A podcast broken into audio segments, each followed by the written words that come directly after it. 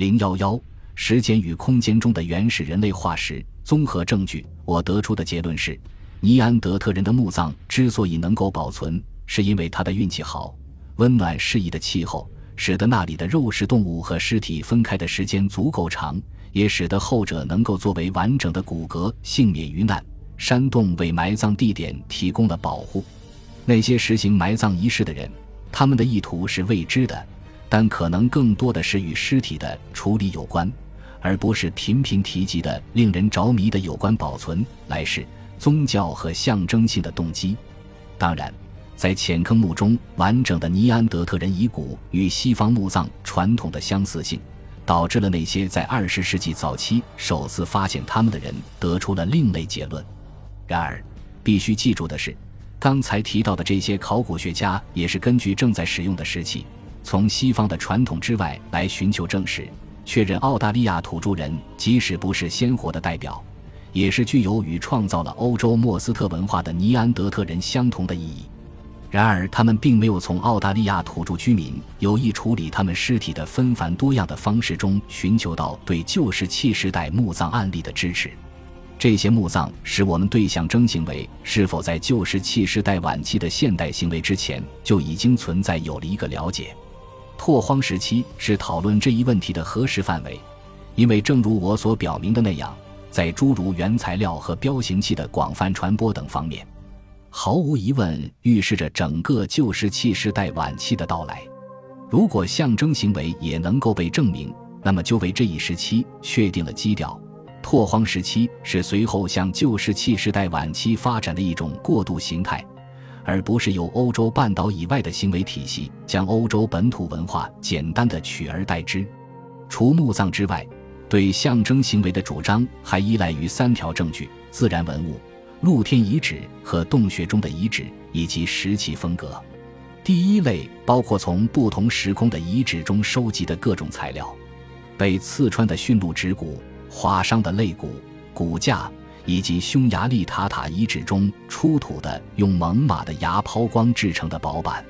在几乎所有事例中，正如戴维森和诺布尔主张的，这些都可以用更简约的方法来解释，比如刺痕是由于肉食动物牙齿的穿刺，或是由于他们用獠牙掘开已经入葬的遗骸时造成的。利用石器进行的屠宰也会留下看起来比动物牙齿更为规则的痕迹。但这并不意味着这些标记具有象征意义。塔塔遗址出土的抛光的猛犸象牙是唯一值得认真考虑的物品，主要是因为没有存在明显的功能解读。它是一件孤品，因此难以解释。但是，仅凭一个物品是否能成为构成和指导一系列象征性原则组织行为的根据，对遗骨所谓的排列整理则更不能令人信服。在西班牙的托拉尔瓦古遗址，一排排的大象长骨曾被认为是被人类有意如此放置的，但对它们进行动态模拟表明，是河流的作用导致了它们的有意队列。在几个高海拔的瑞士洞穴中，广为引用的洞熊头盖骨的箱子也一定要被忽略。由于经常使用深邃的洞穴作为冬眠的巢穴。当洞熊将先前在睡梦中死去的占领者的骨骼弃于一边时，就产生了许多奇异而绝妙的排列形态。尼安德特人用洞熊的头盖骨填充了特制的石柜，这是旧石器时代生活中最惹人喜爱和最长久的形象之一。但遗憾的是，没有可供支持的证据。这是一个敞开的光秃秃的箱子。最后一条证据来自石器极其有限且经常重复出现的形制。奥克利指出，一些首府在碎石内含有化石贝壳，原始人在打制石器时将这些贝壳精心保留了下来。尊重这些美丽的物品，坚持一种石器形制，有时会被认为是象征意义上表达思想存在的有力论据。然而，必须记住的是，我们是灵长类动物，具有模仿的特质。学习是通过仿效我们所见之物，而不是我们听到的指示来进行。这种模仿行为足以制造石器，而现存的留在洞穴内的和沿河休憩点的遗物，则可作为现成的模仿范本。博尔德所倡导的观点是，他的五个尼安德特部落中的每一个都有制成专门用途的石器。如果认为他们希望用石器来表达自己的部落身份，